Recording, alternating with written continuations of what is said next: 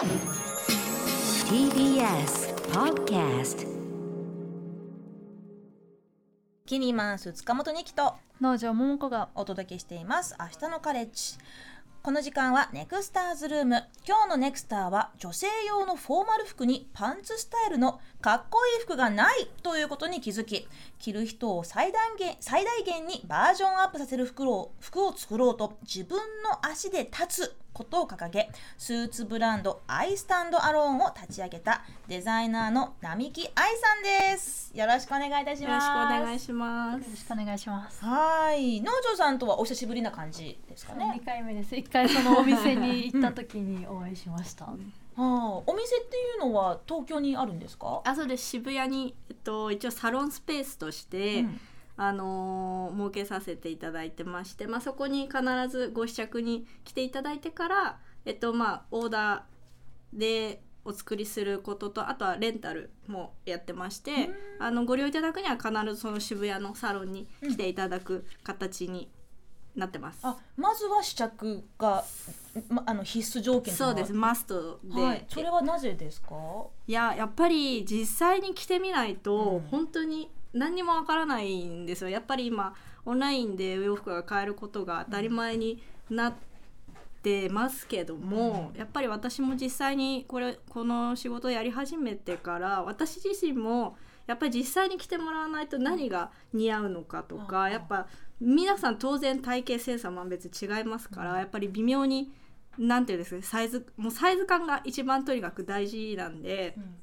そういうことがやっぱりわからないしそれがうまくフィットしないとやっぱり一番かっこよく仕立ててあげられないんですよお客様を。だからその私がやるべきこととしてはただただ洋服を提供するっていうよりもやっぱり来てくださったお客様をいかにどれだけかっこよくさせてあげるかっていうことが一番、まあ、私の使命だと思ってやってるので、まあ、試着をあのマストとさせていただいてます。へ確かになんか多分あの、ね、インスタとか、ネットだけのそのサイトだけで見てたら絶対選ばなかっただろうなっていうスーツを結局予約することになっ へてー。それはちょっと3月にお披露目できたらと思う,、はいはい。思うんですけど、えー、楽しみ超見たい、はい。えそれは農場さんがなんかその普段着ている服とか、まあその色とかが、まあこういう系統だから、じゃあこういう系統のスーツ着ようかなと思ったら全然違うものが実はドンピシャだったってこと。そう。あとやっぱりなんか勇気が出ないじゃないけどやっぱちょっと無難に抑えようかなみたいな気持ちがわかる。一人で選んでると働くけどはいはい。えこっちも着てみようかな。なんかどんどんこう進めてもらったりとか、このあのスーツにはこの色のネクタイ合うんじゃないとかやってたら楽しくなってきて。私もあの通訳やってた頃は、まあ、たまにスーツ着るお仕事もあったんですけど、はい。でも本当にもうまさにもう無難なもうあの某あの大手のあのスーツ屋さんで もうとりあえずこれでいいかなみたいな感じであの、まあ、ちょっとお値段も手頃だしな感じのものを選んできてたんですけどやっぱスーツって難しいですよね、うんその本当に体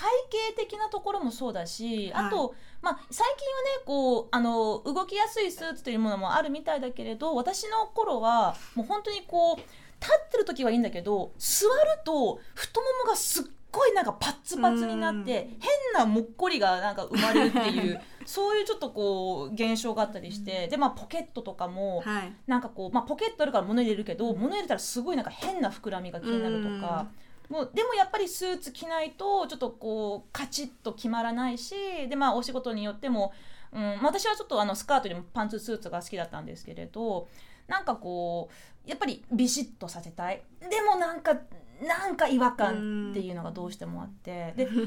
日もね並木さんあのご自身がデザインされたスーツ着てくださってますけれど、はい。もうなんか色がめちゃくちゃかっこいいの。これはななんだこう何グリーンって言うんですか、ね？なんでしょうね。何グリーンかわかんない。まあ深いグリーンであのーまあほとんど。モスグリーンみたいな。そうですま、ね、抹茶抹茶色に近いモスグリーンになんかオレンジ色の細いチェックがあと茶色も入ってますね。茶色のラインも入ってるんですけどこのベースの色が深いグリーンなんですけどすごいいろんな色が混ざってて。そう今ねちょっと YouTube ご覧の皆さんはあの見れると思うんですけれどあの、まあ、3枚載ってるうちの写真のうちの右側のやつをね今日並木さん来てくださってて。なんかすごいあの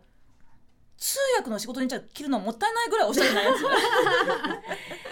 本当に、うん、これはなんか結構モッツスタイルがあのベースになっている感じでいや別にあんまそこを意識してなくてもうただただやっぱり可愛くてなんて言うんですかね。でも割と私はベーシックでトラディショナルなものが好きなので、まあ、その中でもこう華やかさがちゃんと出るような柄ってでしかもそのスーツのウールで、うん。って考えたらやっぱりこのイギリスのツイードとか、まあ、タータンチェックとか、まあ、そういうものに、まあ、自然とたどり着いて、あのー使ってるんですけど本場のツイードタータンチェックだからこそ出る、あのー他にないような色味とかやっぱりすごくこうニュアンスのある柄色。がやっぱり独特ですよね。まあ、そのカラーもそうですけれどやっぱりその、まあ、これ結構私自身も個人的に悩むところもあるんですけどその日本でその、まあ、女性女性服の売り場とかでね、なんかこうちょっといろいろこうフォーマルフォーマル的な服を着ていこうとするともう多分もう8割9割、まあ、ドレスとか、はいちょっとこうなんだろうな、まあ、今日もちょっと農場さんね綺麗なこうフリルがついたはい。お洋服着てるけど、まあ、私個人的にはすごく素敵だなと思うんですけど自分自分が着るタイプじゃないんですよ、うん、なんかあんまり フリルっていう感じの人間じゃないんで。うん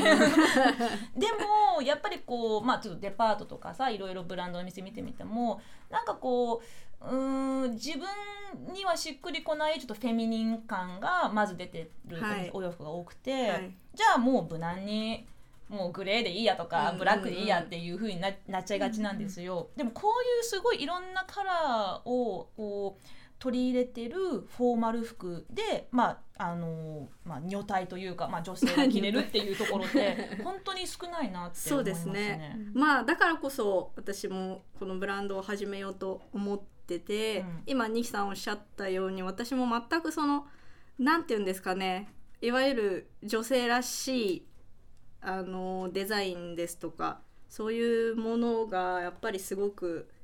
あんまりしっくりこない自分の中でやっぱりこうドレスとかワンピースよりも、まあ、パンツスタイルでかっこいいものがずっと好きでだからその結婚式ですとか、まあ、成人式卒業式含めてですけどやっぱ人生のフォーマルイベントにぶち当たるたんびに私は一体何を着たらいいんだろうっていうのがもうずっとあって。例えばその結婚式の披露宴とかそうですねやっぱりあの社会人になるとその会社の先輩とか、まあ、友人も結婚していくのでそのたんびにその呼ばれるじゃないですか。はいでその時にやっぱり着るものが本当になくて、何を着ていいやらっていうのをずっと悩んで生きてきた人生だったんですよね。でやっぱり悩むし、まあ、私洋服もともとすごい好きだったんでいろいろ探したり情報集めたりとかしましたけどまあこう自分のなんて思うような期待と思えるようなものを見つけたことがなくて。でまああるきっかけで自分でブランドを立ち上げるって話になった時に、まあ、世の中で圧倒的にないものを、まあ、その時やらないと意味がないって思ってたんですけどじゃあ世の中に圧倒的になかったものって何かなって考えた結果このそのフォーマルにも耐えうる女性のかっこよくて華やかでうん。可愛いかっこいいスーツうんうん。それだと思って、うん。まあそれをやり始めたんですよね。そのブランドのそのお名前が「アイスタンドアローン」っていうんですけれどこれはお好きなバンドの、あそうでえす、ー曲から はい。取り入れインスパイアされたという。そうです。あのグリムスパンキーっていう、まあ、あのロックユニットというかあの女の子と男の子2人組のあのアーティストなんですけど、まあ、そのブランドを始めるちょっと前からたまたま何かで知ってそこからずあの曲を聴き始めてものすごいその世界観というか歌っている彼らが訴えかけていることがその私の価値観ですとか、まあ、私のその人生観にもすごくこうフィットしてというかすごい共感して、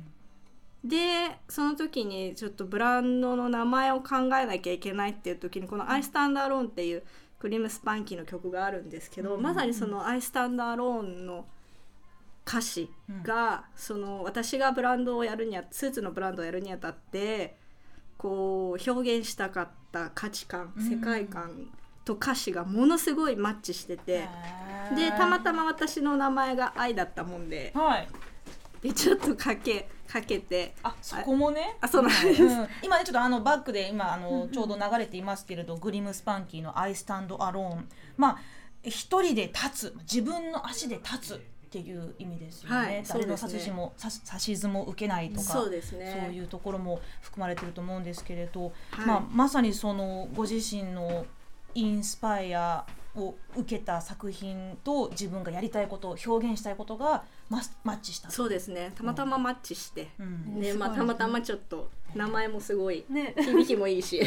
でも愛ってそういう意味だったあそうそうそう。名前だなって思ったんですけど。そうアルファベットの愛じゃなくて AI で愛スタあンそうですそうでドアローンなんですす。だからもともとは「アイアムの愛なんですよ「うんアイスタンダーローン」って、曲自体そうなんだけどちょっと私の名前が名前に。あれだったうんもん。で、でもう一つねちょっと愛つながりで、ちょっと並木さんが大いなる影響を受けた作品が ここねあの放送作家の東郷さんがこう私物で持ってくださいました。じゃん矢沢愛先生のご近所物語。懐かしいわ懐かしいですよね。リボンマスコットコミックス 7巻こちらに揃っていますけれどこれもはい。大きなインスパイアだという、そうです。あの、まあ、小学校の時にまあ絶賛リボン子だった私は、まあ、リボン読んでたんですけど、はい。でそこでちょうどもうリアルタイムですよね。うん。あのご近所物語が連載されてましてで当時アニメも放映されててまあ漏れなく私も大好きでずっと読んでたんですけど、でその「ご近所物語」っていう物語が、あの洋服のデザイナーを目指す高校生の女の子の話なんですよね。だからそのファッションを通してその高高校生の主人公のえっと、美香子ちゃんが成長していく姿が描かれるんですけど、でそれを見てあの私もファッションやりたいってすごく思ってたんですよね。だからもう小学校の時からこの「ご近所物語」を読んで、ねあのファッションの世界をずっと目指そうと思って。私もこの作品本当好きなんですけれど 最初その高校生でねこう仲間と一緒にあのなんかこうフリマとかで売ったりするためのブランド立ち上げようってすごくこう、まあ、和気あいあいと、まあ、友情恋愛のドラマありなんだけれど、まあ、その後半結構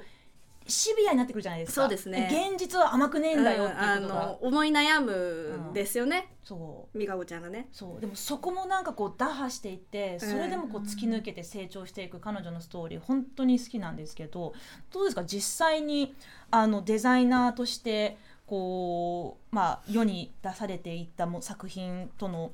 なんていうのかなストーリーというか。だって実際にその服飾系の学校に進学されたということですけれど、はい。最初のお仕事は出版社だったということであそうなんです。すぐデデザイナーさんにはならなかったんですね。なれなかったんですよ。現実は甘くなかった。現実は甘くなくて、はい。そうなんです。だからあのもちろんファッションの学校に通ってファッション勉強してで漏れなくあの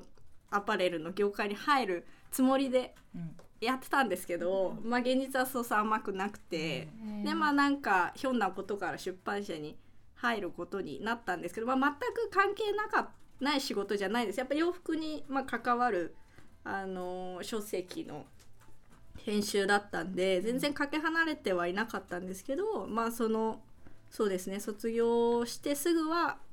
あのななれなかったんです。やっぱり諦めなかったってことそうですね。か諦めなかった。うん。諦められずになんかそのもう30過ぎてるんですけど私30になる。やっぱちょっと手前ってこれからさらにさじゃあ30代どう生きていこうってなるんですよね。うんまあその時にあのーやっぱり自分が目指してたものをもう一回ちょっとやりたいと思ってまああの一年発起して会社を辞めまして、はい。でまあアイスタンダーローンを始めることにしたわけです。でそすのブランドがこういろいろこう、まあ、世に出ててで農場さんがこうネットかどこかでお知りになったって感じなんですか、そうですね。あのサッカーやられてるあの下山田さんあはいはい下が山さん。わかります？あうん。あの以前ねここにも出てくれたそうそうですよねことありますけどそうそう。のツイッターで、はいあの着られているのを最初見て多分取材一緒に対談とかもされてあそうですね。ウェブ記事とかで。あの対談記事をうんうんさせていただいて、はい。そうでそれで知って、ん。おかっこいいみたいな。っていうのがきっかけでしたね、はい。その後結構私の友人も何人もうん。卒業式とか来てて、えー。そう私今大学院ですけどあの学部卒業の時に何人も来てあげてるのをあのインスタグラムに上げてるのを見て、わあいいなって思ってたんですよね。えー。なんか農場さんって、はい。でも普段のスタイルってなんかここに来てくださる時のは服装って、今日はねまあたまたまかもしれないけど、はい。ちょっとこうまあフェミニンな感じの、こうフリフリっていいのかな、がついてるけど。でもね他の日とかね結構あのなんだろうなちょっとこうまあボーイッシュって言ったらちょっと違うかもしれないけど、なんかこうカチッとしたかっこいい系もお好きなんですかね？そう両方好きなんですけど、ずっとこう,、まあ、こういう活動するようになってから、うん。フォーマルな場行くことがあったりした時にスーツ着なきゃいけないみたいな時に、女性用のスーツポッケが小さすぎてそれにすごく文句をあのなかったりしてなんかもうポッケのなんか形はあるんだけどポッケじゃないポッケじゃないっていうそのフェイクポポッケもすごい多かったりとか、うん。あとすごいなんかこう体の線が強調されるようなあのジャケットばっかりで、なんか男性用スーツの方がかっこいいなみたいなのはずっと思ってたんですよ。でも線も小さいからなんかあんまり似合うのないなっていうのもずっと思ってたんでおおこれはかっこいいって見た時に思ったんですよね。実際に試着してみてどうでしたか？いやもうめちゃくちゃテンションが上がって、うん たくさん試着しました。こういうこういうイメージで着たいっていうのはなんか最初にあったんですか？なんかこうちょっとママニッシュな感じになりとかこうかっこいい系でいきたいとか。いやーあんまりあの意識なんかこうどうしようかなっていう感じ。でもどっちかというと最初はこうチェックの落ち着いた感じで行こうかなみたいなだから地味な色から着始めて。でもなんかもうちょっと上げていけるなみたいなのでえこの色は並木さんのアドバイスとかで。そう。で私もそう勧めるんですよ、うん。こうこっちも来てみたらこっちも来てみたらって言うとやっぱりお客さんはみんなもう楽しくなってきちゃって、うん。どんどんどんあ来ます来ますみたいな。そう1時間くらいずっといろいろ着て。そうだからあの結局ほとんどの方が最初はこれがいいかなって思ったものと全く違うものを選ばれる方がやっぱほとんどでだからそういう意味でもやっぱり絶対試着をしてほしいっていうのがあるんですよね。やっぱりその自分が思い描いてるものと実際に似合うものとかしっくりくるものっていうのはやっぱ違うし、やっぱそういうものもちゃんと実際着て確かめてでなおかつその体験が楽しいんですよ。うん。ね。はい。はい。なんででしょうね。だって自分が着る服って自分が一番よく知ってるって思いきや、うんうん。実はなんか自分、意外にねそうでもないですよね。うん。はい。そう。でましてやっぱりスーツってどうやって着たらいいか分かんない方がほとんどなので、うん。スーツ着たことのない方たちばっかりなんで、やっぱりスーツは着てみたいけどどうしていいかわからないし何が自分に似合うのかがわからないっていう方がほとんどなんでだからまあ私がいろいろとあのこっちも着てみたらとかこれの方が似合うんじゃないっていうことをまあアドバイスしながらあのお気に入りの試着を決めてもらうんですけど、うんだからそういう意味で本当にもう試着は絶対してほしいんですよね。か